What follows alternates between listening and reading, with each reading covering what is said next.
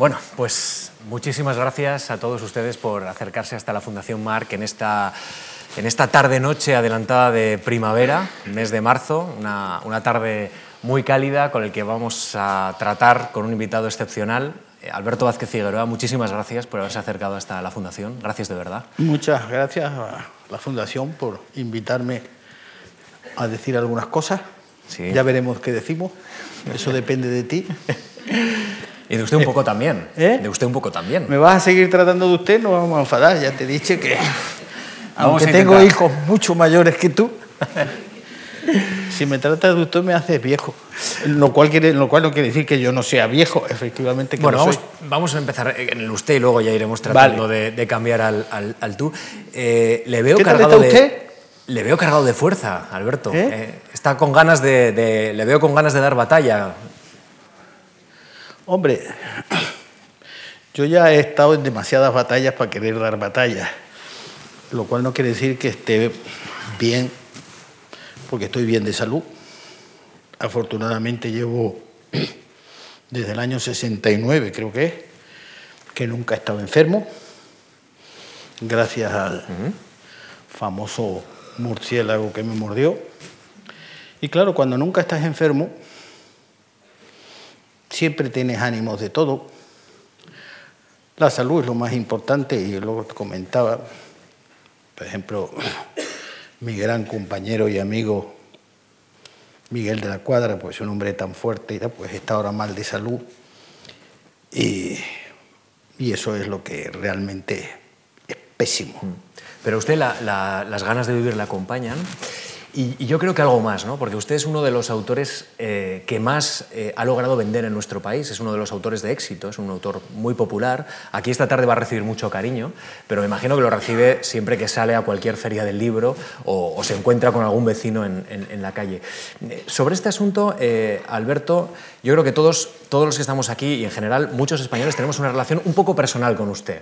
Por ejemplo, en mi caso, mi padre es un gran lector de Alberto Vázquez Figueroa, nos ha acompañado a las vacaciones de verano, en la mesilla de, de casa siempre había uno de sus libros, alguna de sus aventuras, Panamá, Panamá, o, o Quién mató al embajador. Bueno, hay algunos, como todos los libros, imagino que usted estará más contento de algunos o de otros. Eh, yo le planteo, eh, lo más importante que, que tiene Alberto Vázquez Figueroa cuando escribe es el calor del público, es el cariño del público, es que tanta gente le lee cuando uno publica. No. Eso es importante luego. Pero cuando tú escribes, no debes empezar a escribir nunca pensando en el público. Todo aquel que escriba pensando en gustarle al público, lo más probable es que no le, no le guste a nadie. Yo mi primer libro lo escribí a los 16 o 17 años cuando regresé del desierto.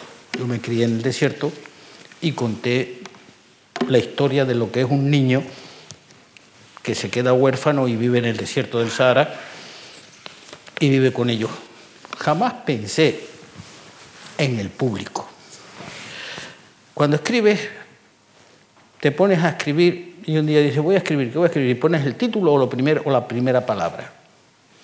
Y una vez sale, pones Tuareg y te sale un libro que vende millones de ejemplares y se traduce a todos los idiomas, o Cienfuegos, y otro día te sale Palmira, que es un horror. Pero que si tú escribieras pensando a ver cuánta gente me compra, la gente no te compraría. Y eso yo creo que es algo que el lector se da cuenta. Yo escribo para mí, lo que a mí me gusta escribir, lo que a mí me apetece escribir, lo que yo siento en ese momento. Y la mitad de las veces me equivoco. Alberto, usted tiene eh, casi un centenar de, de publicaciones. No lo sé. Más o menos. Eh, si, si uno Si a su, eh, si uno accede a su página web, yo me, tomado la molestia de contar uno a uno, son 90 los libros que, que salen, hay algunos con seudónimo, me decía, hay algunas guías de viaje que creo que no están incluidas, pero en todo caso son pues casi un centenar de, de obras. Y a usted se le ha denominado como un escritor popular. Y, es un escritor que tiene libros en las bibliotecas, pero también los tiene en las estaciones de tren, en los aeropuertos, los tiene en los kioscos. Tiene mucho libro en edición de bolsillo y hay primeras ediciones incluso de bolsillo. ¿Usted no, no le repele e-, esa idea de que sea un material accesible a todos los públicos, también eh, desde el punto de vista del precio? ¿Usted está de acuerdo con esta calificación de, de escritor popular o de literatura popular? ¿Cree usted que le define bien o no? Yo, de luego, lo que no soy es un escritor elitista. Y desde luego mm, no me relaciono con escritores, normalmente. La mayoría suelen ser muy aburridos. Yo me relaciono más con la gente del, del cine. Pero yo empecé escribiendo desde los 5, 6, 7 años, ya te digo, mi primer libro lo escribía. Y no, si eres popular o no eres popular, si has vendido 25, 30, 40 millones de libros, ¿qué importa? Nunca tienes que pensar lo que has hecho, ni, lo, ni volver sobre ello. Hay que terminar una cosa y empezar otra. Muchas personas luego me vienen y me hablan, ah, el libro. Yo tengo una anécdota. Cuando estábamos rodando la serie de Océano, un día Bertolucci quedamos a comer y llega tarde. Y me dice, perdona, pero es que la cena de la, muerte de Rogelia me ha llevado más tiempo del que pensaba. ah, sí, Digo, ¿y por qué has matado a Rogelia? Dice, ¿por qué? ¿Cómo que por qué has matado a Rogelia? Porque Rogelia muere en la novela. ah, sí, ¿y quién la mata? Me dice, ah, figlio di puta, más calzones. ¿Veramente tú has escrito el romance? ¿Veramente tú has escrito la novela? Digo, pues sí, he escrito la novela. Pero he escrito tantas novelas que cómo me voy a acordar yo de un personaje secundario que además se llama Rogelia. Yo no me acuerdo ni vuelvo sobre eso. No tienes que volver nunca sobre nada que hayas hecho en la vida. Una cosa se hace y se acabó. Yo cuando termino una novela, lo que estoy es una semana o diez días de muy mala uva. ¿Por qué? Porque cuando estás escribiendo una novela, estás viviendo con una serie de personajes que están a tu alrededor a todas horas. Comen contigo, se acuestan contigo, se levantan contigo, sueñas con ellos, estás en tu despacho. El día que los terminas, todos esos personajes pasan al lector. Es como tu familia que se ha ido. Ocurre un poco como con el rodaje de las películas. Formamos un grupo todos durante meses o semanas y luego cada cual se va. ¿Y, esto le ha sucedido con, con, la novela que publica este mismo mes? Creo que se llama La Barbarie, sale el día 30 de marzo y tiene que ver con un asunto de actualidad, eh, como es el terrorismo islamista, como es también la crisis de refugiados y también el agua. A usted estos asuntos de actualidad siempre le llevan a escribir. ¿no? Tú sabes que el agua para mí ha sido uno de los temas importantes. Y hoy en día hay que tener en cuenta que el, agua es el negocio, curiosamente, es el negocio más sucio del mundo, pero el más rentable. Todo el mundo piensa que el petróleo es el gran negocio. Ahora estamos viendo cómo el petróleo disminuye de precio a un nivel brutal. Sin embargo, en los años 30, después de la Primera Guerra Mundial, los franceses se dieron cuenta que el futuro del mundo estaba en el agua, empresas francesas principalmente. Y empezaron a convencer a la gente de que era muy elegante, porque todo lo que venía de París era elegante y maravilloso, que era muy importante beber whisky o beber con agua de Perrier o agua de Vichy. Y empezaron a acostumbrar a la gente. La gente, a veces muy cursi, ah, pues sí, su whisky está botellín de agua de Perrier, ¿te acuerdas? Entonces ellos empezaron a darse cuenta. El gran negocio del futuro es el agua. ¿Por qué? Porque de los 7 mil millones de seres humanos, la mitad no necesitan petróleo. O máximo puede que consuman un litro de gasolina de vez en cuando, la mitad de los ciudadanos del mundo. Pero los 7 mil millones necesitan agua para sobrevivir, para lavarse, para dar comer al ganado, dar de beber a su ganado Claro. y para cultivar. Sin agua no hay negocio, no hay vida. Este es un asunto de actualidad máxima que le ha preocupado mucho, también le ha preocupado eh, la, guerra o por lo menos la producción del coltán, le ha preocupado también mucho el impacto de París-Dakar, del rally sobre las poblaciones del desierto. Eh, yo quiero plantearle algunas eh, palabras que he encontrado en algunas reflexiones que, que usted ha, ha planteado cuando ha reflexionado, ha teorizado sobre, sobre su oficio. Dice, un escritor es una persona que ve, cuenta y denuncia lo que le parece injusto. Y en otro momento asegura que las novelas nacen de un proceso emocional, nacen de un acontecimiento que surge en su entorno. Y esto me ha llevado a, a preguntarle, eh, o por lo menos a pensar, que usted es un periodista metido a escritor. Es decir, que tiene una aproximación muy periodística a la ficción literaria. No, yo soy un escritor pedido a periodista. Muy bien. es diferente. Yo empecé como escritor. Cuando yo llegué del desierto, mi madre, que mi madre, yo estuve allí porque mi madre había muerto y mi padre había tenido cogido una tuberculosis, que en aquel tiempo era una enfermedad, estuvo siete años en un sanatorio antituberculoso y además le habían quitado por las cuestiones de la guerra su carrera.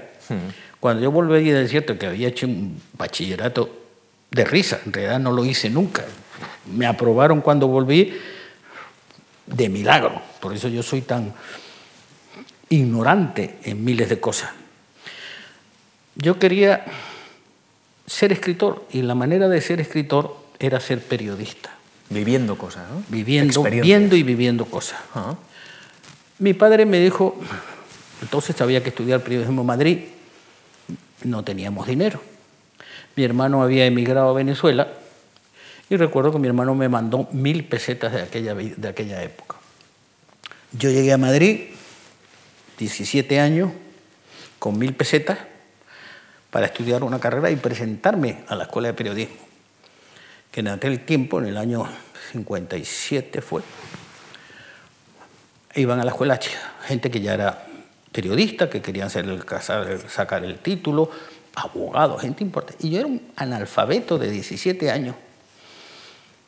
Pero le caí bien a la secretaria y me ayudó mucho. ¿Cómo aprobé? Milagrito del niño Jesús. Pero aprobé. Pasó mucho hambre en, en esa época. Yo pasaba un hambre calagurritana, o sea, lo que es morirte de hambre, hasta el punto de que los días que no teníamos clase nos quedábamos, mi compañero y yo, otro que se estudiaba medicina, en la cama para no gastar fuerza. Pero surgió una cuestión.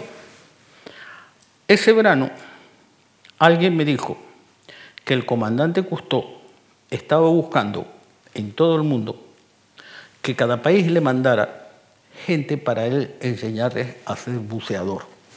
Porque en aquel tiempo acababan de inventar, la, o sea, empezaba la, la escafandra autónoma, la gente la usaba muy mal y él quería enseñar gente para que luego crearan las escuelas. Yo, en el tiempo que había vuelto del desierto, en el desierto vivía al lado del mar y estaba todo el día nadando.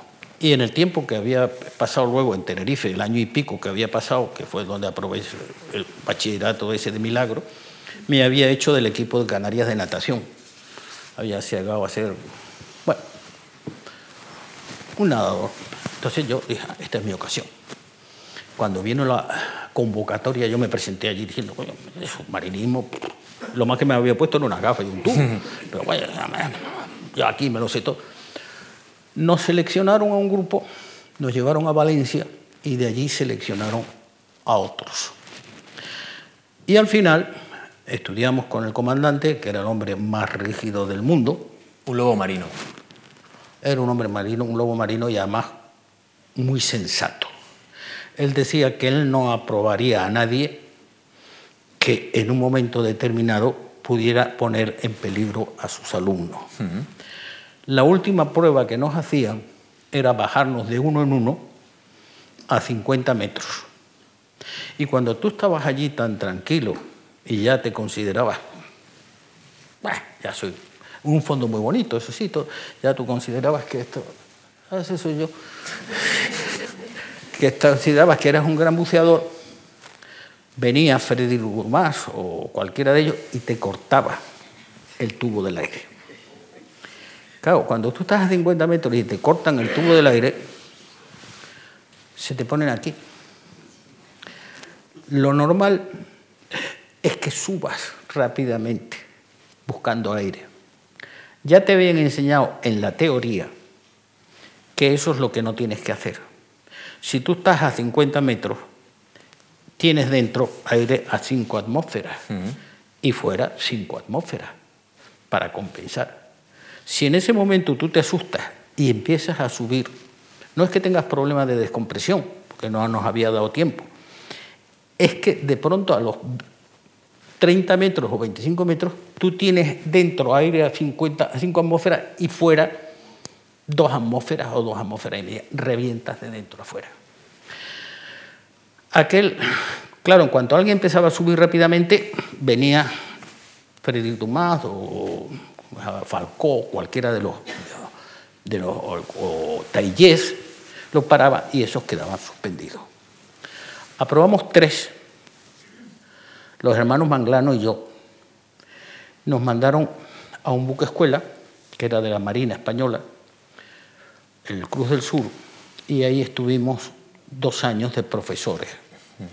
Y creamos, claro, yo estaba en verano ahí, porque en invierno no se podía, pues, no había todavía trajes de neopreno ni nada de eso, y en verano estábamos ahí, con lo cual a mí me fue muy bien, porque a mí me compensaron para no tener que hacer la mili.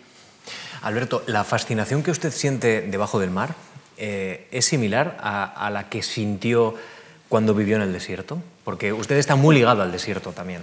Hombre, yo estoy ligado al desierto porque me crié en él, viví con él y he vivido veintitantos años en África. Fue, su tío, quien, sus tíos quien le educaron, quien, eh, quienes le pasaron las primeras novelas, aprendieron a leer con ellos. Quien me cuidó fue el Caid Manolo, que era el fundador, fue el fundador de la IUN y era un hombre que era la especie de, del Lawrence de Arabia del desierto. Le salvó de los tiburones, ¿no? No, ese, ese de los, no, a los tiburones me metí yo por tonto. Bueno, salvó porque yo estaba ya ahí en Casamar y me había ido a Casamar de, asomado. Me, fui a nadar y no me di cuenta que allí había tiburones y él vino. Eso es, otra, otra, anécdota. Hmm. Lo del submarinismo, que para mí fue, fue muy importante, eh, primero fue eso. Luego surgió que, me acuerdo que un día estaba en la escuela de periodismo, una noche, sería un poco antes que esta hora, en el año 59 y de repente el catedrático Aguinaga, don Enrique, me llama en clase me dice, Alberto, ¿qué has hecho ahora?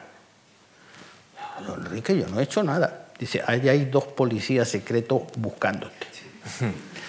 que en el año 59 te viniera a buscar dos policías secretos era mucho. Entonces él salvo y me dice, no, no se, no, no, no se ponga nervioso, no se preocupe. Mire, se ha rebosado. No me dijo se ha roto, sino se ha rebosado. Una presa en el lago de Sanabria.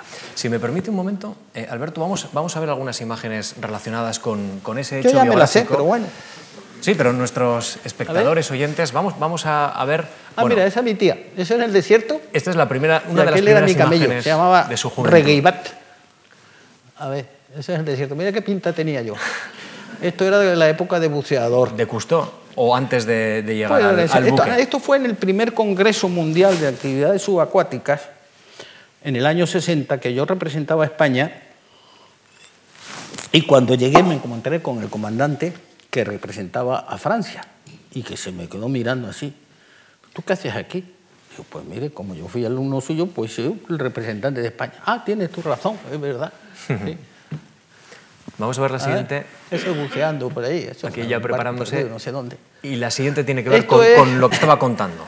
Esta es la pinta que yo tenía en el lago de Sanabria. Se había reventado la presa. Se había reventado la presa. Y me dijeron, sabemos que usted es el único profesor de, de buceo, o sea, profesional, que hay en Madrid. Queríamos saber si usted puede reunir a un grupo para ir, porque hay doscientos y pico cadáveres en el fondo de ese lago.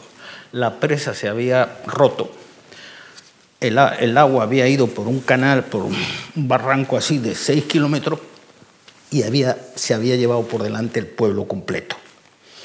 y estaban todos los cadáveres abajo. Entonces dije, hombre, yo conozco algunos, entre ellos los dos hermanos Manglano, lógicamente Valencia.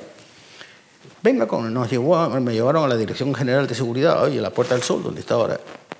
Y yo le iba diciendo, bueno, había uno muy bueno, hay uno muy bueno que se llamaba Saludes, que tiene una fábrica de señales de, tráfico en Sagunto. Inmediatamente me ponían con él. Mira, Saludes, ¿qué tal? Así me fueron poniendo con, con todos. Conseguí, eran 14 o 15. Al día siguiente, vine, nos reunimos en Madrid y al día siguiente me acuerdo una noche de perros. Heladora. el 9 de enero del 59. La presa se cayó el 8 fuimos, llegamos a Sanabria, iban la policía delante con unos motocicletas, más que llevar una carretera horrible.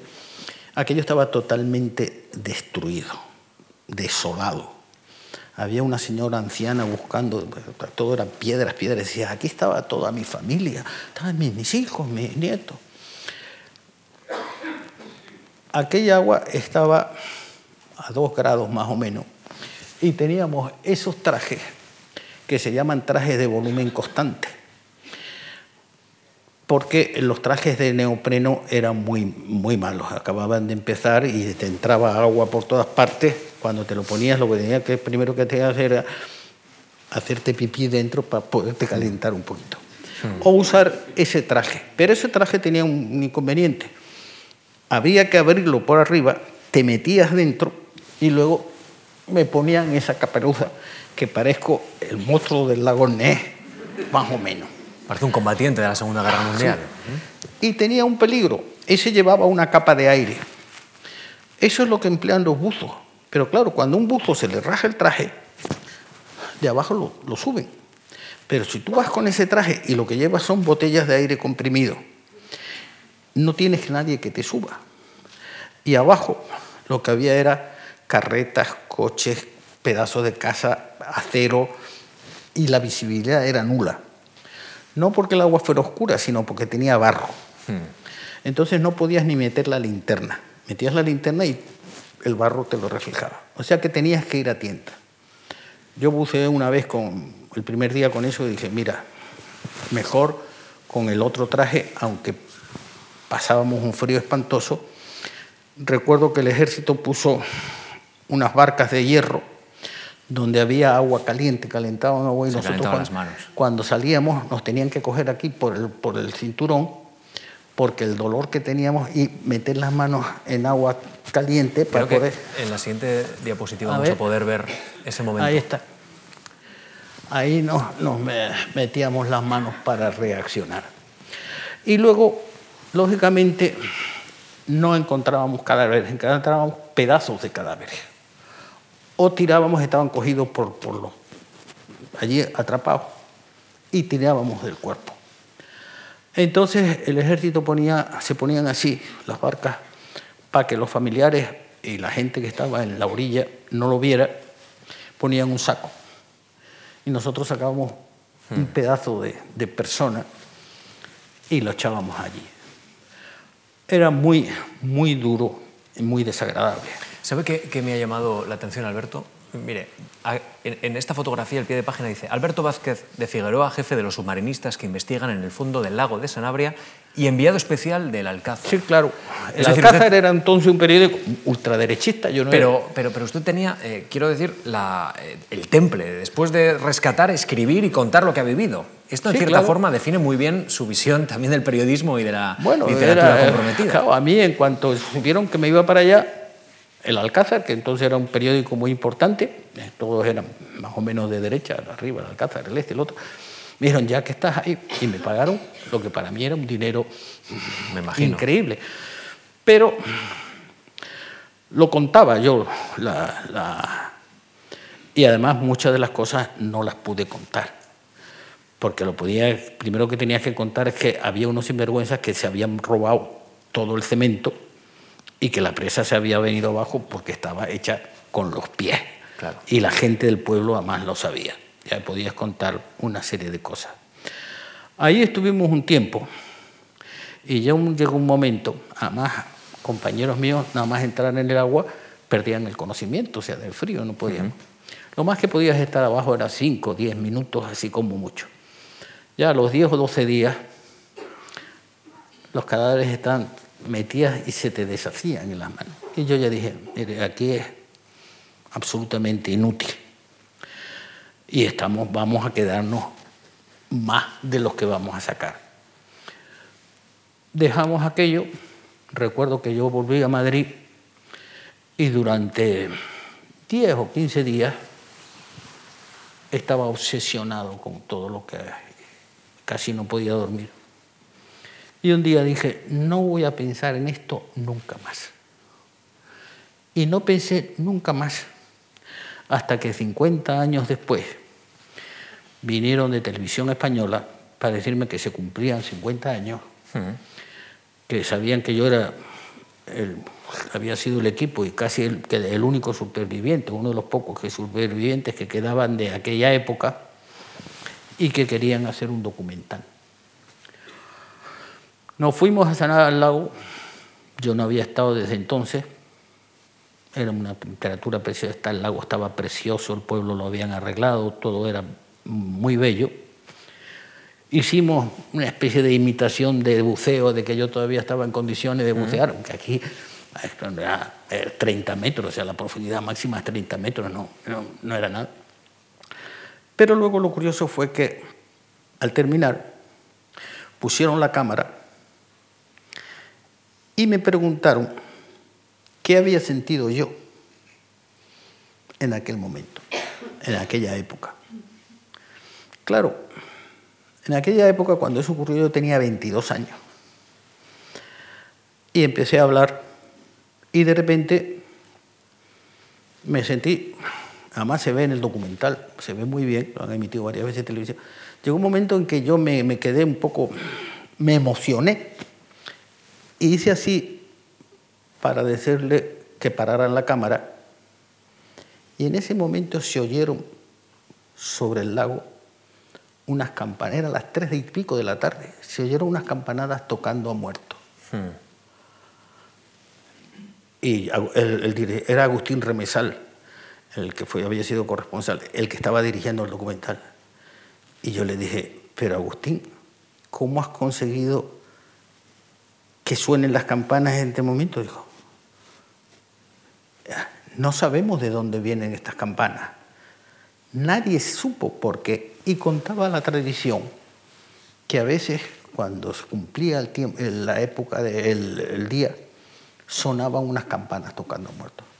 Te juro que yo no soy creyente, pero fue la primera y única vez en mi vida que se me pusieron los pelos de punta. Y eso que, se ha tenido que enfrentar a, grandes momentos, a grandes peligros y a, grandes, a situaciones en las que peligraba su vida. Y esto, desde luego... Sí, hay muchas, ha habido muchas, pero esas son...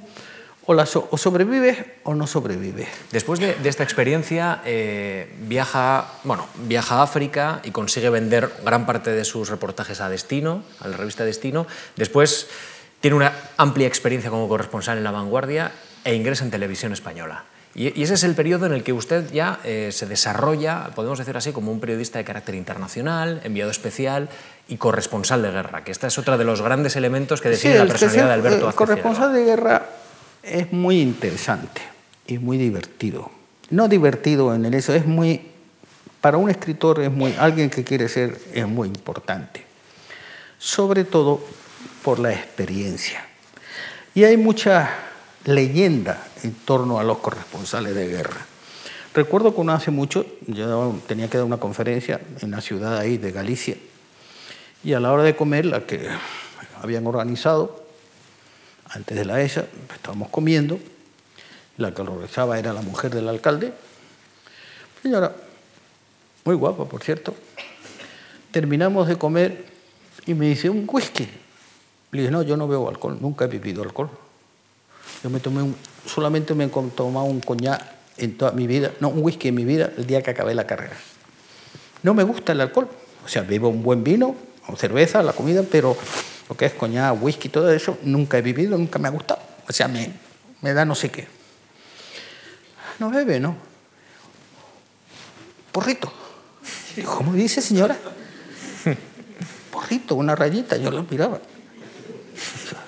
Señora, yo no he probado, o fulanita, yo no he probado un porro en mi vida, estoy seguro que todos mis hijos han probado más porros que yo. ¿Cómo? Y se queda así mirando. Me dice, ¡ay, qué decepción! ¿Cómo que qué decepción?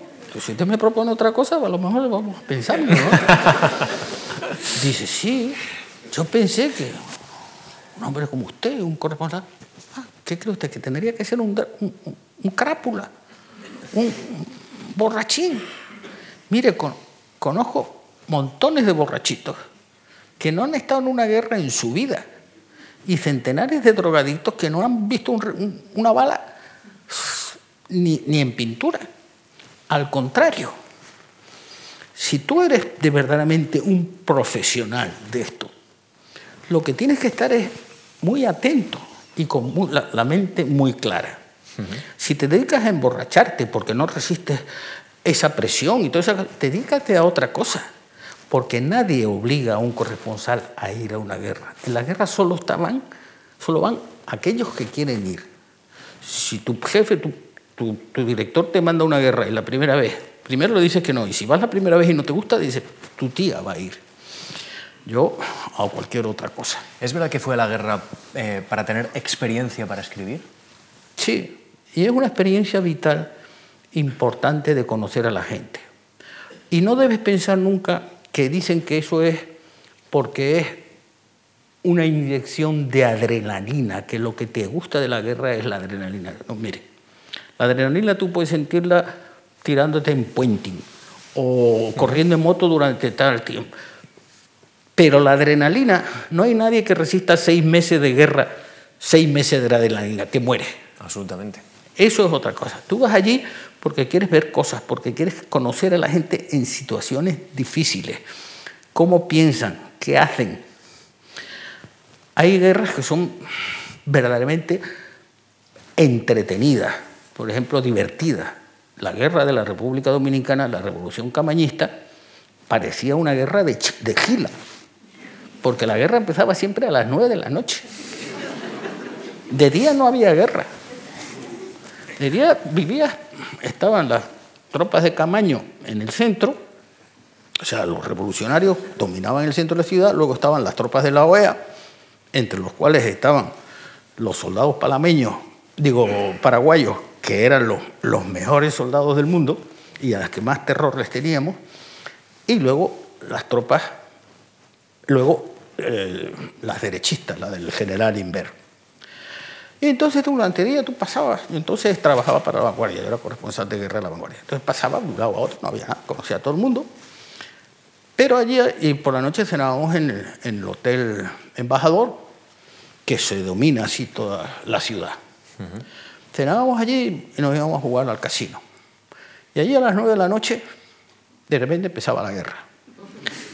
Pim, pim, pim, pim, pim. Nos asomábamos a la piscina así a ver. Ah, mira, están disparando en la avenida Lincoln, por el puente Duarte, no sé qué. Pa, parece que empieza esto a animarse un poco. Y de repente empezaban las ametralladoras, las trazadoras. Apagaban las luces.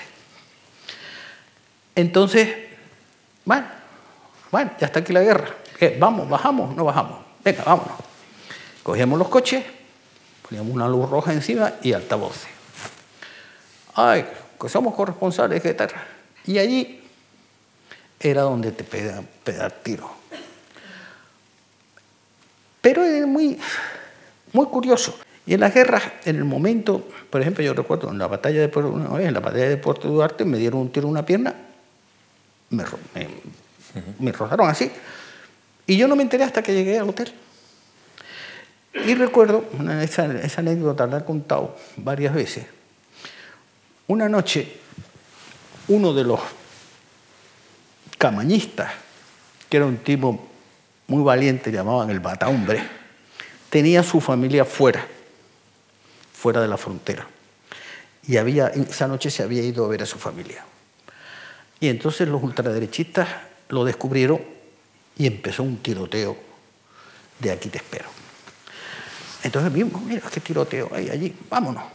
Y se vino con nosotros Monseñor Alejandro, no, Monseñor D'Agostini.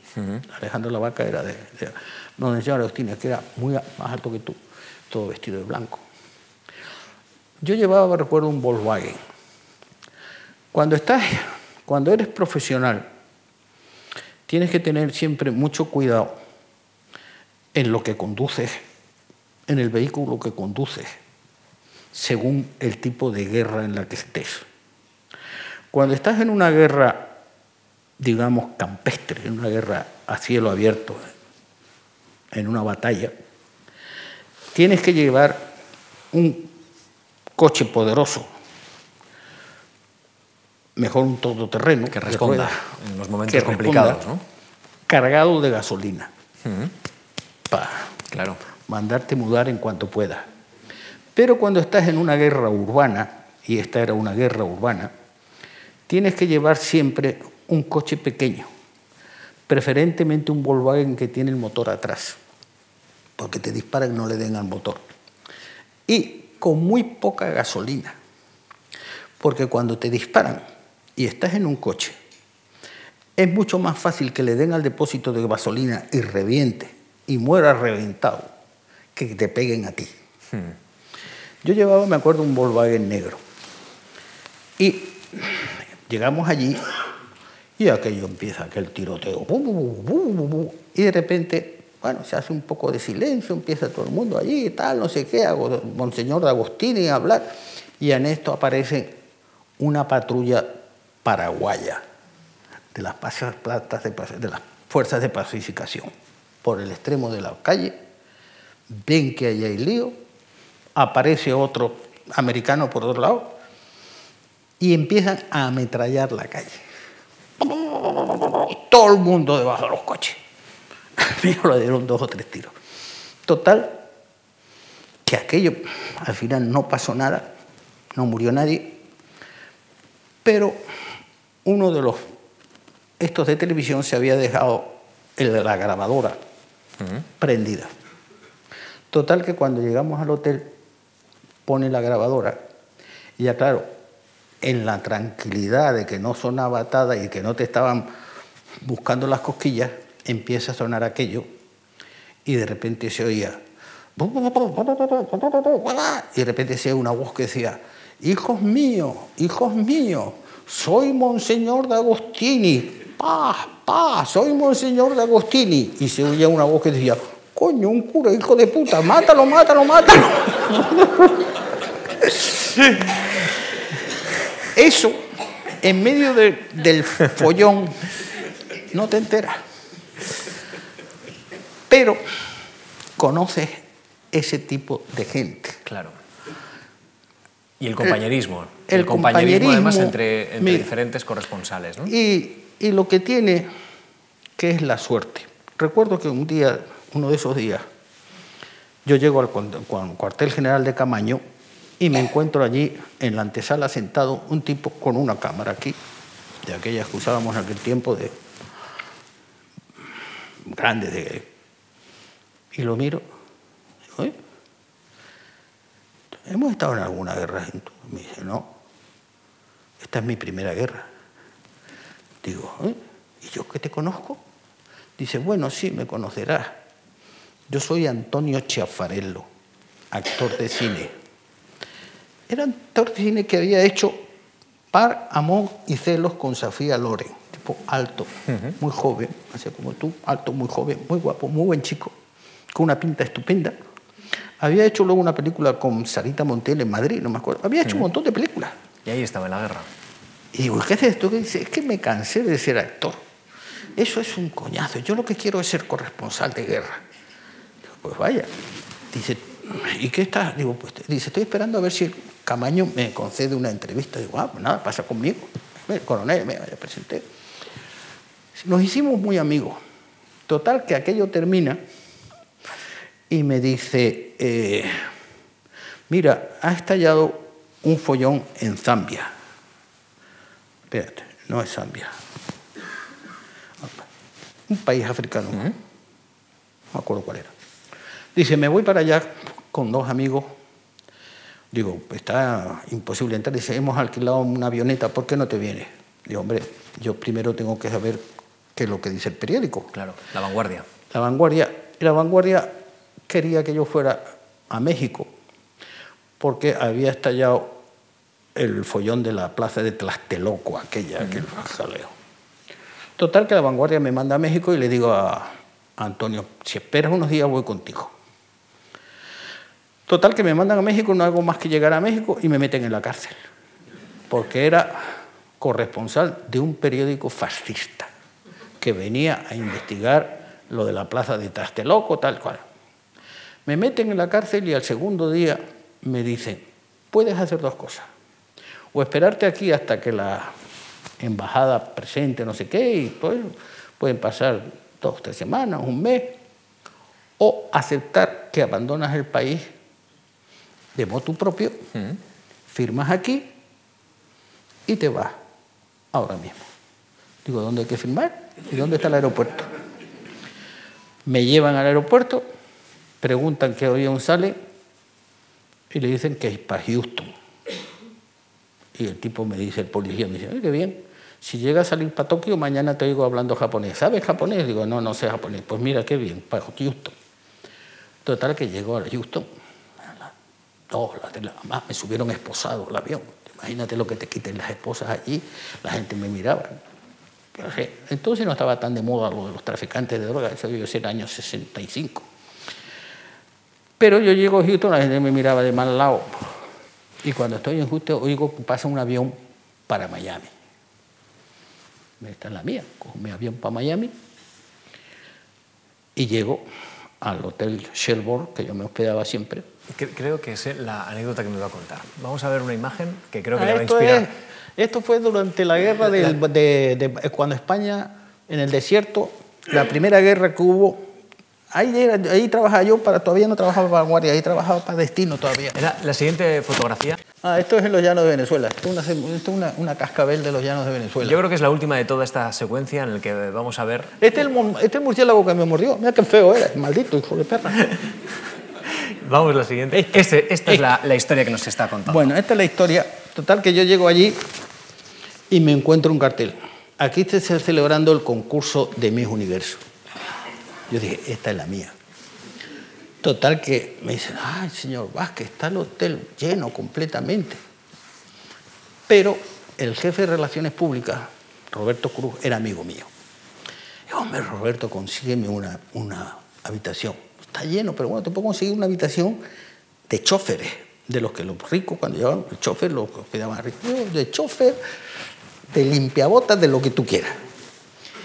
Y allí, claro, yo inmediatamente presenté, me dije que yo venía expresamente al concurso.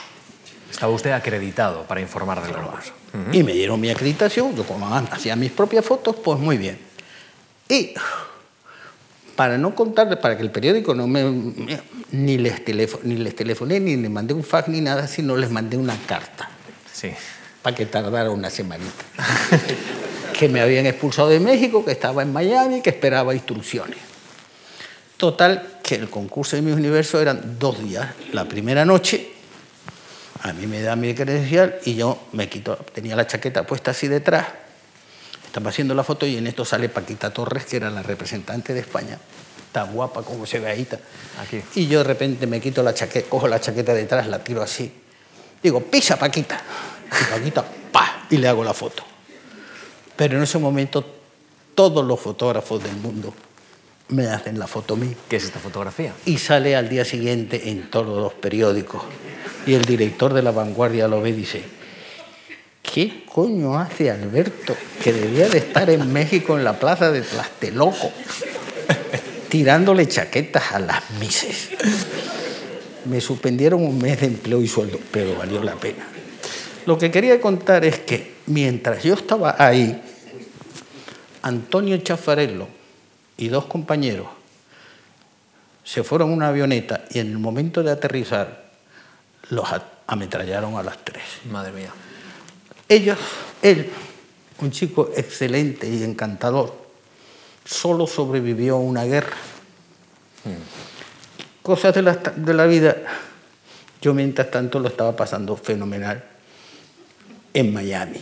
Alberto, usted que, ha mantenido amistad con muchos corresponsales de guerra, me va a permitir que en este momento eh, abramos la conversación a un tercer invitado que usted conoce muy bien, que pasó por, esta, eh, por una sesión similar a, la de hoy en, conversaciones en la Fundación.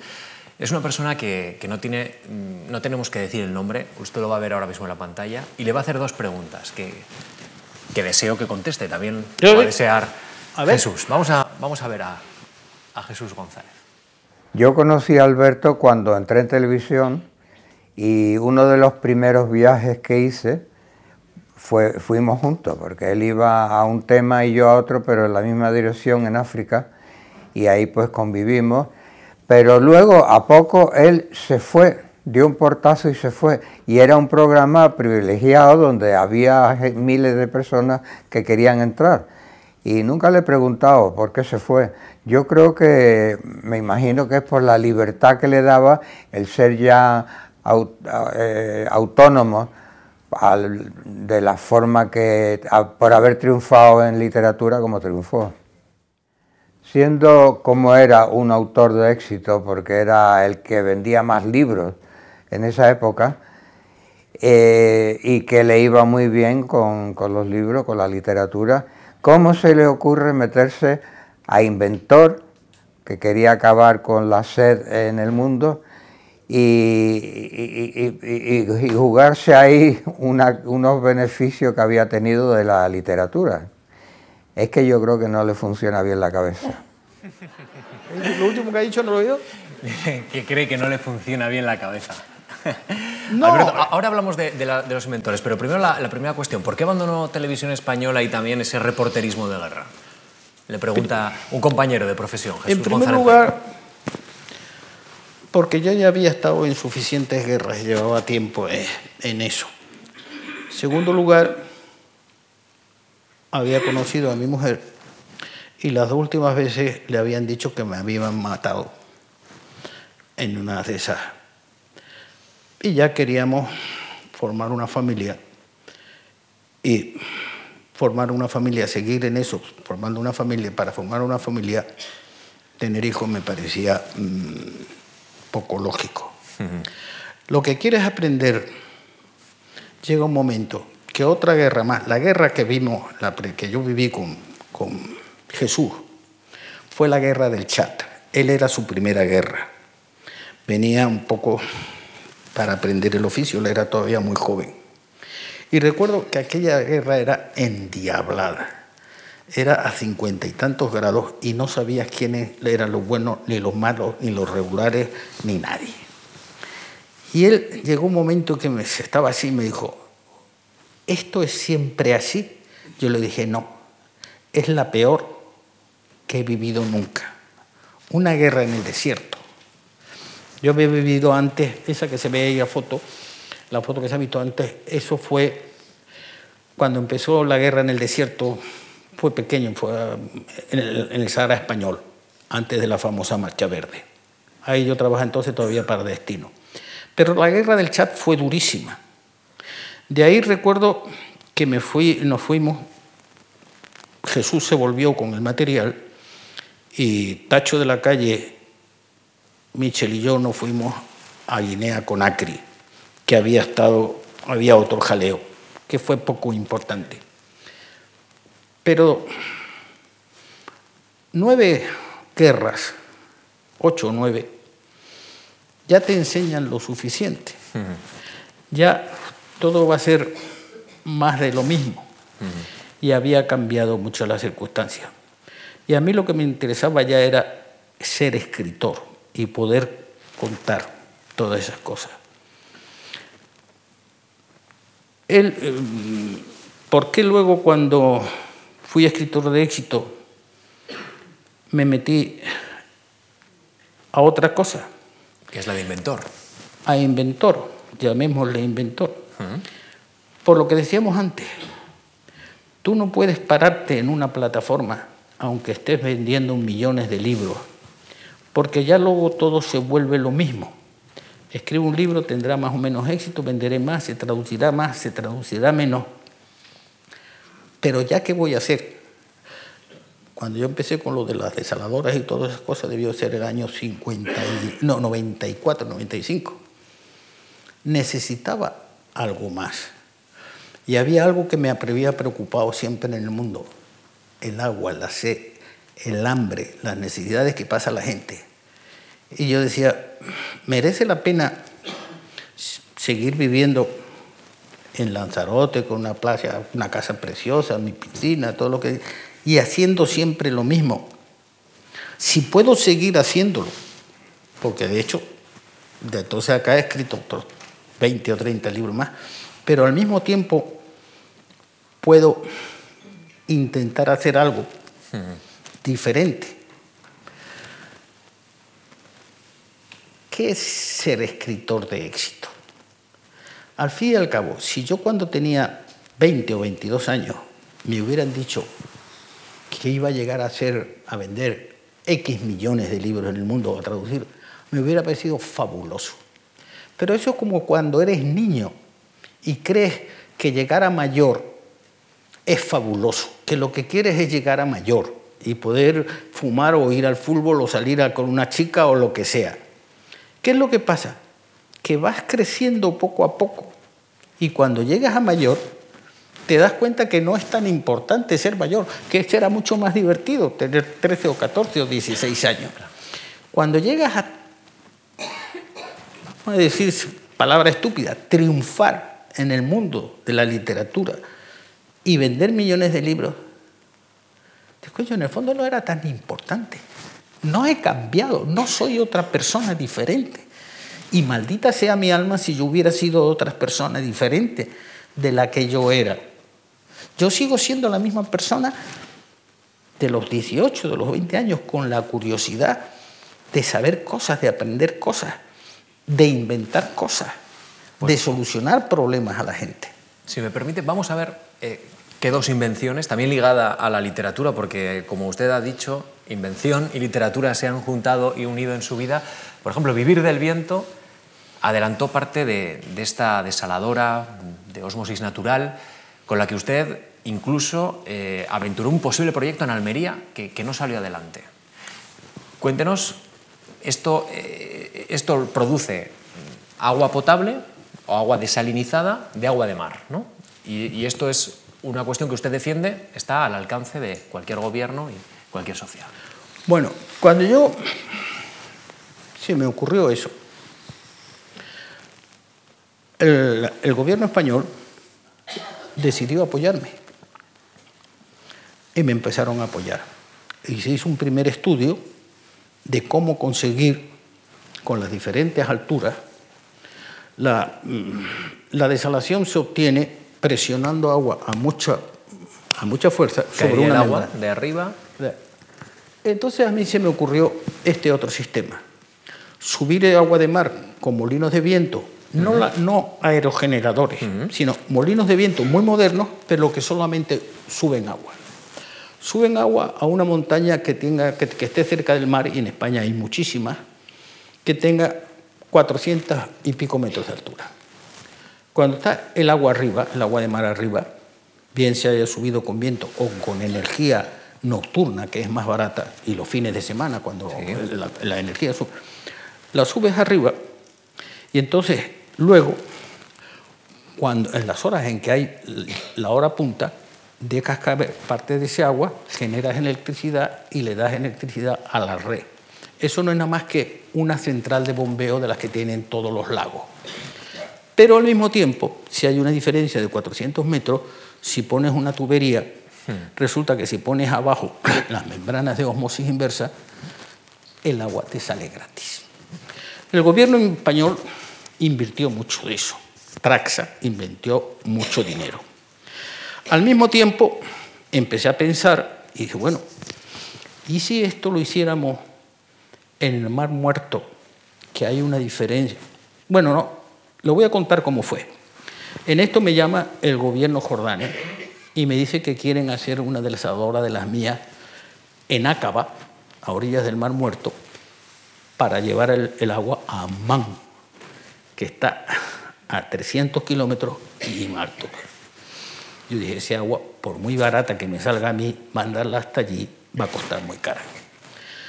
Llegué a Amman y me pusieron un helicóptero para que yo visitara toda Jordania. Y entonces, claro, al pasar por el Mar Muerto y ver la diferencia de 400 metros con el Mar Rojo, dije, bueno, aquí el agua es gratis. Si tú tienes un mar aquí, una llanura como esa mesa y luego una caída de 400 metros, lo primero que tienes es una planta de producción de energía brutal. Y luego, con esa diferencia, mi agua salía gratis.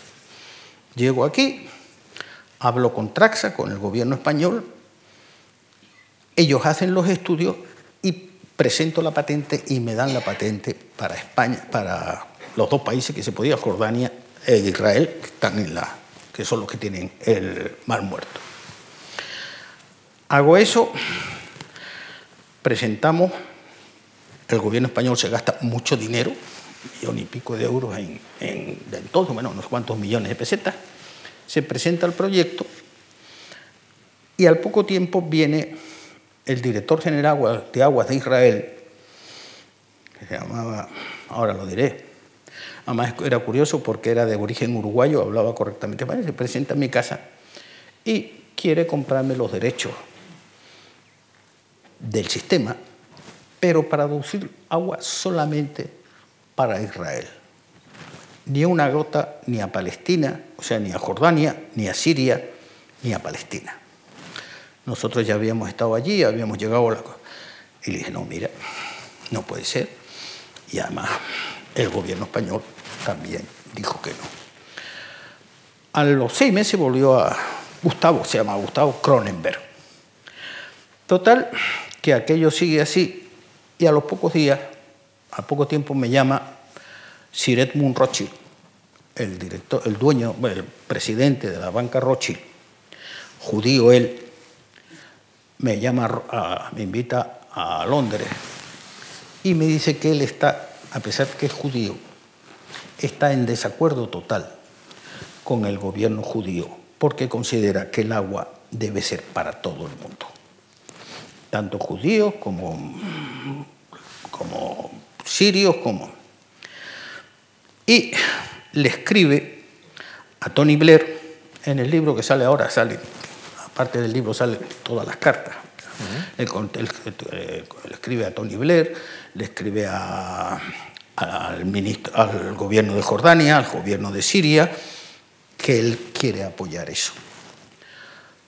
Todo se apoya, todo va muy bien, y en esto vienen las elecciones. Y unos días antes de las elecciones, en Lanzarote, tuvimos un almuerzo que estaba José Saramago, premio Nobel, mm, Bertolucci, Giovanni Bertolucci, el director de... No, Giovanni no, mm, Bernardo.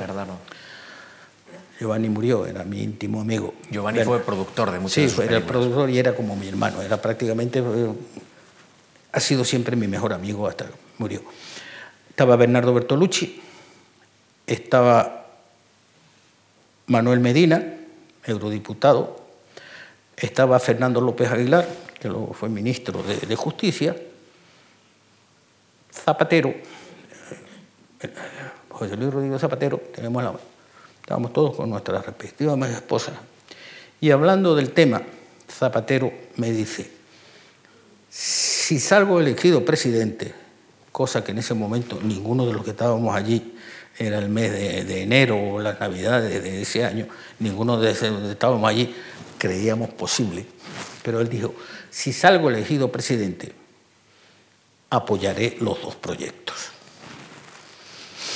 Y sale elegido presidente. Y efectivamente apoya los dos proyectos. Tuvimos varias conversaciones, incluso ahí se, publica también una carta de él, todo va para adelante, todo marcha muy bien, y entonces el gobierno español y una empresa que ahora ha salido mucho por ahí, que se llama Aquamet, que fue la que fundaron para eso, hace unos estudios que costaron otros dos millones y pico de euros para hacer una primera desaladora en Almería, aprovechando una altura para dar, regar a todo Almería y darle agua gratuita a todo Almería. El 26 de junio del año 2006 se iban a empezar las obras. Estaba ya marcado, había salido todo. Y ese día, la ministra de Medio Ambiente, Cristina Narbona, desollando lo que había dicho Zapatero y desoyendo a todos los ingenieros de su equipo, decide que esa planta no se haga, que los estudios que se habían llevado siete años a hacerlo, porque son unos estudios al detalle que costaron dinero, no se sepa más de ellos, y que se hagan 53 desaladoras de las antiguas, de las convencionales, en lo cual se gastó 3.200 millones de euros y no se terminaron más que cuatro o cinco que funcionan al 10 o el 12% de su capacidad. De esos 3.000 millones no se supo nunca nada. Alberto, algunos de sus proyectos eh, han, tenido crítica por parte del ámbito científico. Sin embargo, usted desoye las críticas. Eh, usted eh, plantea como un gesto de gran autonomía una capacidad de, bueno, pues de mostrar un camino individual, como, como, está, como está planteando con este proyecto y con el que vamos a ver ahora mismo si nuestros compañeros proyectan la segunda imagen. ¿A, usted las críticas de este ámbito no, no le preocupan? Eh, Mira, yo las ¿no críticas... han hecho mella, de alguna manera? No, entre los ingenieros hay dos grupos. Yo he tenido siempre dos grupos. Uno, que me han apoyado y otros que se han opuesto por una sencilla razón, porque me consideran que me meto en su terreno. La palabra ingeniero viene de ingenio, pero muchos de los ingenieros, sobre todo cuando llegan a UNEL, ya consideran que ahí ya son sabios. No aceptan que uno que venga de fuera le diga, oiga, ¿y si hiciéramos esto así? Yo he trabajado con muchos ingenieros entusiasmas entusiastas. Por eso hemos llegado a esos estudios y por eso el gobierno español se ha gastado ese dinero. Ha habido, verdad, y los hay, verdaderos entusiastas. Que luego vengan otros y digan, no, ¿por qué? Porque no se me ocurrió a mí. Mire, esto es una estupidez. Lo que yo inventé, yo no he inventado nada. Yo jamás invento nada. Yo simplemente aplico la lógica. Si aquí tienes unas cosas que se llama central de bombeo, que es todo el mundo, y aquí tienes viento y subes el agua con el viento. Al día siguiente la dejas caer. Todo el agua que haya subido gratis, al día siguiente te está produciendo dinero. Simple. En 2014, en esta novela, o en esta, en esta, esta obra en hambre, propone esta bandeja que muchas ONGs también han planteado como una buena solución para luchar contra el hambre. Pues eh, Manos Unidas lo saca como, como esto es muy simple. Y es una estupidez que yo me pego cabezazos contra la pared por decir, ¿por qué se me tardé 60 años en que se me ocurriera? Cuando yo vivía en el desierto, al amanecer, siempre en el desierto, los cabras, los camellos y todos los animales lamen las piedras. ¿Por qué? Porque esas piedras tienen rocío o las hierbas que haya el rocío está en el ambiente y cae. Nosotros cuando estábamos en el desierto poníamos un plato y por la noche caía el rocío y teníamos que levantarnos antes de amanecer para recoger el agua del rocío y bebérnosla. ¿Por qué? Porque si esperábamos al amanecer se había evaporado. Y luego, cuando íbamos por el desierto, en el coche, en la tapa de arriba del coche, cuanto más oscuro fuera el coche, mejor.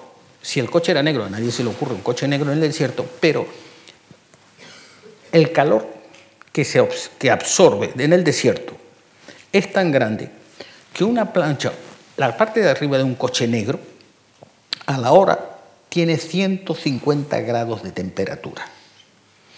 Y entonces un día, y nosotros freíamos allí, podíamos freíamos un huevo, cogíamos un poquito de aceite, la carne, la asábamos allí, es una plancha. Toda señora sabe que con 150 grados de temperatura, y si le das la vuelta, pues más temperatura tiene todavía. Y entonces un día, no hace mucho, cuando escribí, de repente dije, concha, Si yo pongo una bandeja, y esa es una simple bandeja de horno, todo el mundo tiene una bandeja con su... eso. Si yo pongo una bandeja de día, negra, ahí se puede cocinar cualquier cosa. Si le das la vuelta y debajo pones un pescado o cualquier cosa, a la hora, esos de abajo habrá 160, 170 grados de temperatura, lo cual quiere decir que puedes cocinar cualquier cosa. Y si la noche pones la bandeja así y cae, te tendrás que levantar muy temprano. Pero de repente se me ocurrió una estupidez. Dije, ¿y si inclino un poquito la bandeja y le hago un agujero aquí? Y debajo pongo un vaso. Resulta que entonces ya no me tengo que levantar por la mañana a buscar ese agua. El agua escurre y cae. Y esa estupidez, un agujero, cambia las circunstancias. Si cambias y pones el agujero, obtienes agua. Y de día obtienes calor. ¿Qué es lo que pasa en el desierto? Yo viví allí y yo he estado muchas veces allí como corresponsal y me daba cuenta que lo que manda el mundo es arroz, trigo, harina, lentejas o leche en polvo. Todas cosas que necesitan agua. Y en el Sahel, la gente se muere de hambre porque le faltan los alimentos, el agua y el combustible. ¿Para qué le mandamos un alimento que no le sirve de nada? ¿Quién ha probado a morder, a masticar maíz y tragárselo? No somos gallinas, nos dejamos las muelas y no conseguimos nada. Ni arroz y la arencha en polvo a los niños. El problema es que luego la mezclan con aguas contaminadas. Y los niños que vemos morirse en el con tanta pena, no se están muriendo de hambre. La mayoría de las veces se están muriendo de disentería, hmm. Porque le han dado los biberones con aguas contaminadas. Entonces, eso es inventar, no es inventar. Es que llevas la experiencia de muchos años y sumas. Pues vamos a darle esto para que tengan agua, para que tengan, esto para que tengan calor, combustible y luego vamos a hacer que esos alimentos sean diferentes. Y daba la casualidad que yo soy canario. Y en Canarios nos criamos con gofio. Los incas, por un lado, incas y mapuches, descubrieron, mucho antes de que los españoles ni que nadie llegara allí, que si al maíz primero lo tuestas y luego lo mueles, aguanta mucho más tiempo, no sufre gorgojo y a la hora de convertirla en masa consume menos agua. Simultáneamente a otro lado del Atlántico, los canarios y los bereberes habían descubierto que el trigo, las lentejas, la cebada, cualquier cosa, si primero lo tuestas y luego lo mueles, tiene las mismas propiedades y se convierte en una masa puedes hacer una masa. Yo me alimentaba de eso. Yo de pequeño, por una perra chica, me daban una pella así de gofio con queso, con almendras, con plátanos, y con eso estaba alimentado. Y es una pasta como la de la, digamos, como, como la masa de, de pizza, pero con cuál alimento. Y entonces dije, vamos a hacer una cosa. En lugar de mandar maíz y cosas secas, ahora ya hay un sistema que es el envasado al vacío. O sea, lo que se trata es de coger, hacer esa masa, que puede tener mezclado con carne, mezclado con pollo, mezclado con lo que sea, o con, y mandarla envasada al vacío. ¿Qué tienen que hacer allí? Pues en lugar de dejarse los dientes y ni no poder hacer nada con lo que reciben, porque yo he visto a una mujer darle un kilo de maíz y al final dice que me voy hasta mi casa, que estaba mi cabaña, que está a tres kilómetros cargando con esto, que se lo den morcilla. Se lo das ya. Entonces tienes la bandeja, haces una tortita y ya la tienes tostada. La verdad que, que tiene una personalidad interesantísima, atractivísima. Estamos hablando de, de, un autor de éxito, de una persona que, que, es inventor, aunque a usted no le guste exactamente No es esa inventor. palabra, pero bueno, ideador, vamos a dejarlo así. Es periodista, periodista de guerra. Y vamos a, ahora ya en la recta final de esta conversación, apenas nos quedan unos minutos, 15 minutos, vamos a volver al principio, vamos a hablar de la ficción, pero de una parte muy importante de su ficción, que es la llevada al cine, de, de la, la recreada en la gran pantalla. Vamos a ver un pequeño, no, un breve montaje de algunas películas suyas que también nos marcan la importancia que han tenido sus novelas para el mundo del cine. Ah, mano, esa la dirigí yo. Era muy mala, la hice muy mal. Soy muy mal director de cine. Hay que levantarse a las 5 de la mañana y a mí eso me, fatal, me sentaba fatal. Eva no es otra cosa. bien. Esta tiene un reparto maravilloso. Michael Ken, Omar Sharif, estaba dirigido por Richard Fleischer, que fue Oscar varios años. Ahí trabajaba uno de los hombres más interesantes y más inteligentes del mundo, Omar Sharif, gran amigo mío. Ah, esta estaba bien, Océano ya hizo mar adentro. La serie ha estado muy bien, con Marisa Berenson. A ver si aparece Marisa. Este era, este murió también, Tuareg, esta otra. Ahora el que hace Tuareg hace la serie esa de Navi, eh, no sé qué, de Navi.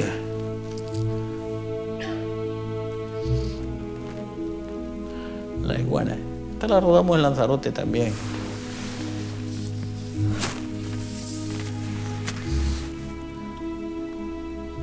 Alberto, ¿por qué le ha gustado tanto el mundo del cine?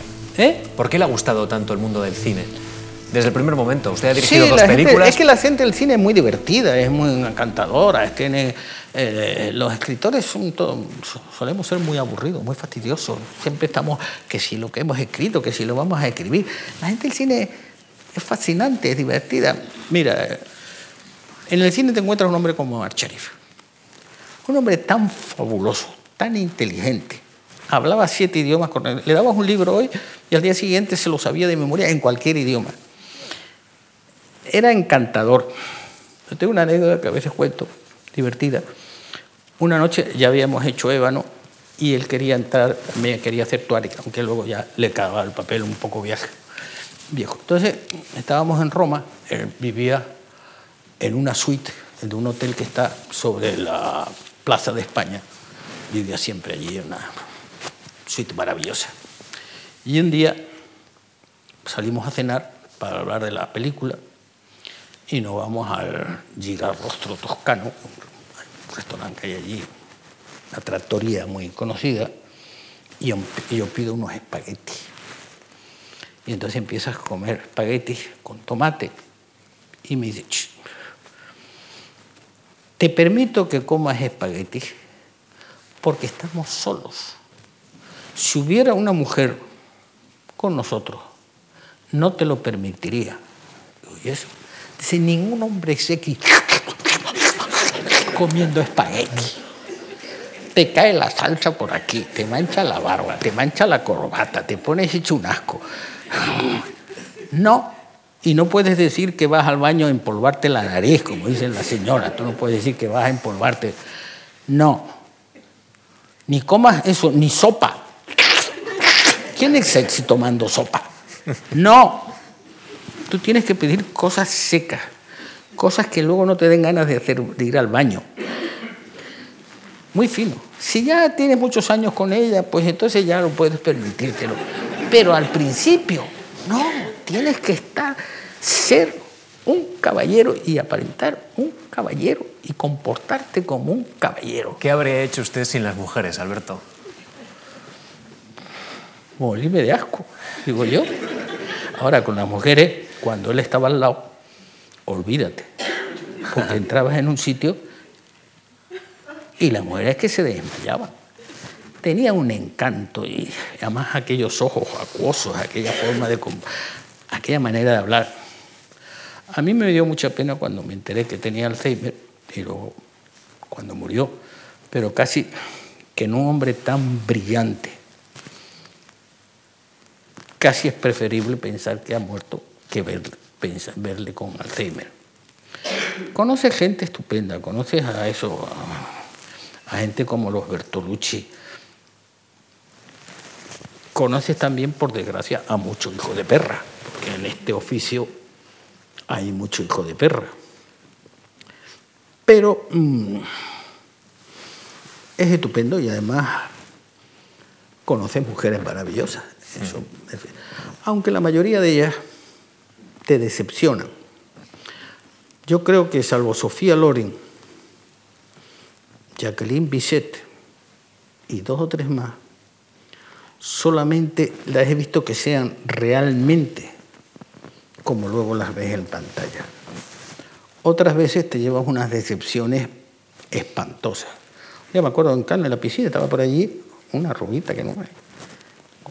Y luego me enteré que era Bo Derek. Esto es la mujer 10. Está la mujer 4 y medio. Ahora, veías otras mujeres espectaculares. Hay una, una un día estaba yo en la piscina y había una actriz, no diré el nombre, pero medía tu estatura o más.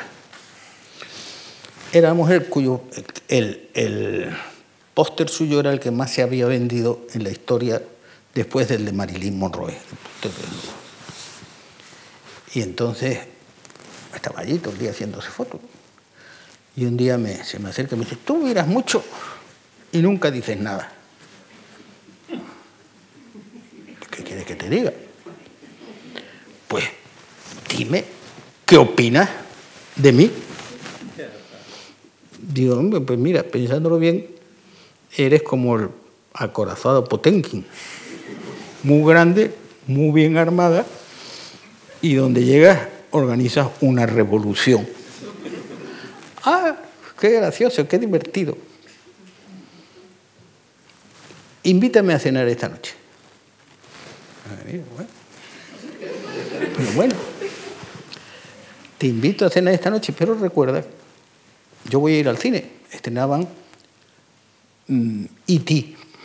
Mm, Era el estreno mundial de E.T. Yo tenía entrada tenemos que estar a las 7 en punto, o sea que si quieres, ah, pues vamos al cine, a las 7 menos cuarto, aquí.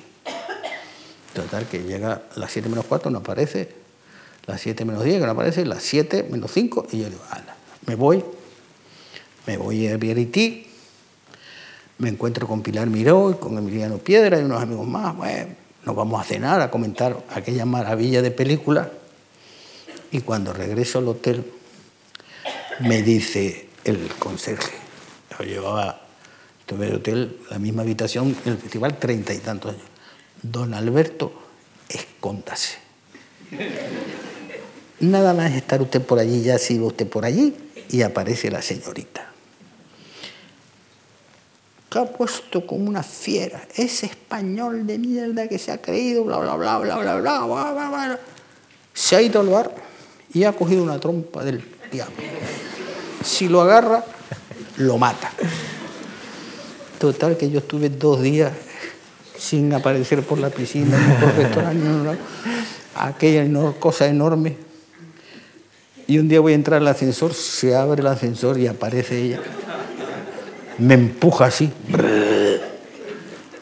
Lo que tú me has hecho no me lo ha hecho nadie en el mundo pero lo tengo merecido porque yo sabía que había que estar a la hora en punto.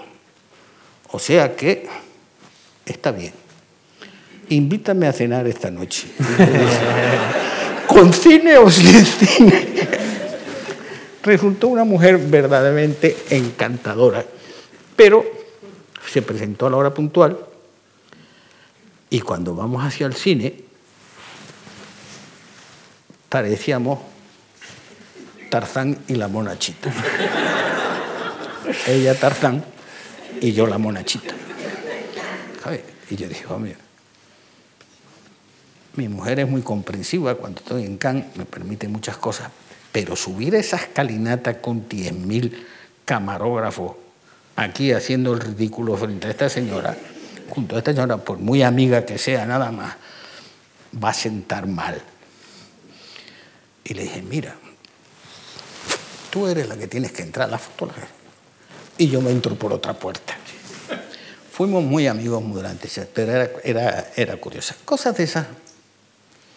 La otra anécdota es la de mm, Jacqueline Bisset, que un día por la mañana se me sienta en el, bar enfrente y yo aquí, y me miraba y estaba detrás de la piscina. Y yo miraba para la piscina y no había nadie. Y yo miraba y ella me miraba y yo para la piscina y no había nadie. Y yo, joder, pero que es Jacqueline Bisset, cachila más que es Jacqueline Bisset. Total, que me quedo quieto y al ratito se va. Y cuando va a ver Toruche, le digo, mira tú, que fíjate tú lo que me ha ocurrido, que yo creo, tú eres tonto. Jacqueline es una mujer muy liberal, además ahora está muy bien, está solo, está libre, no tiene... has perdido la ocasión de tu vida. Y yo, ah, Total que a los siete u ocho años coincidimos de jurados de la elección de la reina del carnaval de Tenerife. Y cuando estamos cenando, le digo, Jacqueline, ¿tú te acuerdas que hace seis o siete años, una mañana en el Hotel Majestic, en Cannes, se queda mirando y dice, Ay, querido, no me acuerdo, pero ese tren solo pasa una vez. Con lo cual, ah, aumentó. Pero no hemos venido a hablar de mujeres. Bueno, ya el tiempo prácticamente se ha agotado. Es que siempre, no sé por qué, acabamos hablando de mujeres. Es que siempre se empieza hablando de mujeres y se debe acabar hablando de mujeres porque realmente son lo único que vale la pena. A los señores que los gustan. Me va a permitir, em, ya, en este minuto final de, conversaciones en la Fundación Juan Marc, que, le pida alguna propuesta, tres propuestas para mejorar nuestro tiempo en este intento de firma, que, esta suerte de firma que tenemos en esta conversación. ¿Algo? ¿Perdona? Tres propuestas para mejorar esta sociedad. Pues un virus que acabara con todos los políticos, pero eso va a ser difícil, muy difícil.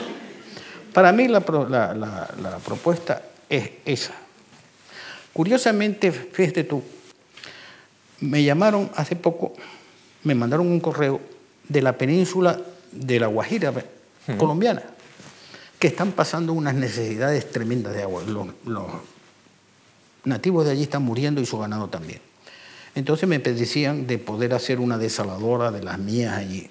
Yo les escribí y les dije, mire, una desaladora de las mías se puede hacer, pero cuesta para esa península un millón y digo 100 millones y pico de dólares, o sea que va a ser imposible.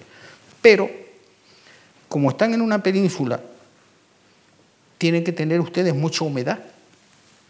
Les envío este sistema de la bandeja. Oiga, le funciona de maravilla, claro, aquello tiene una humedad tremenda, por la noche lo ponen y tiene infinita cantidad de agua. La Guajira, hay montones de sitios donde se puede hacer. Y luego, hay que pensar una cosa. No tenemos más que un minuto.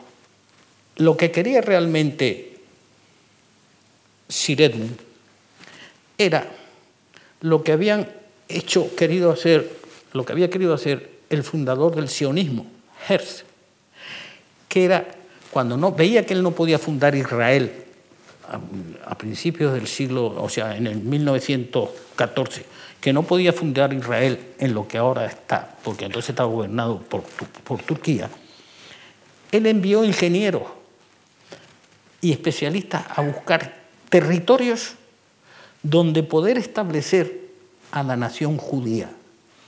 Y encontró muchos.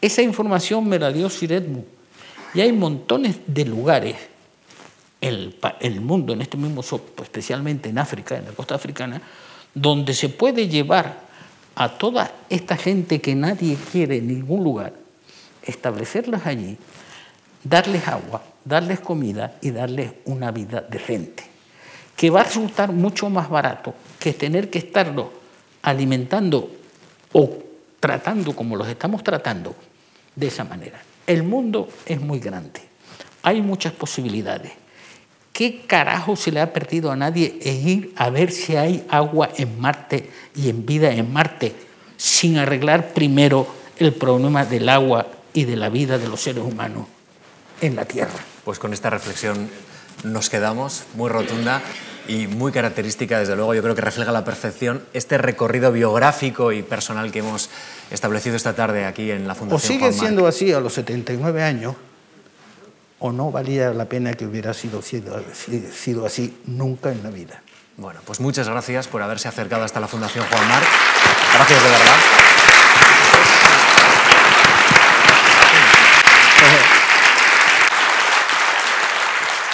Y gracias a todos ustedes.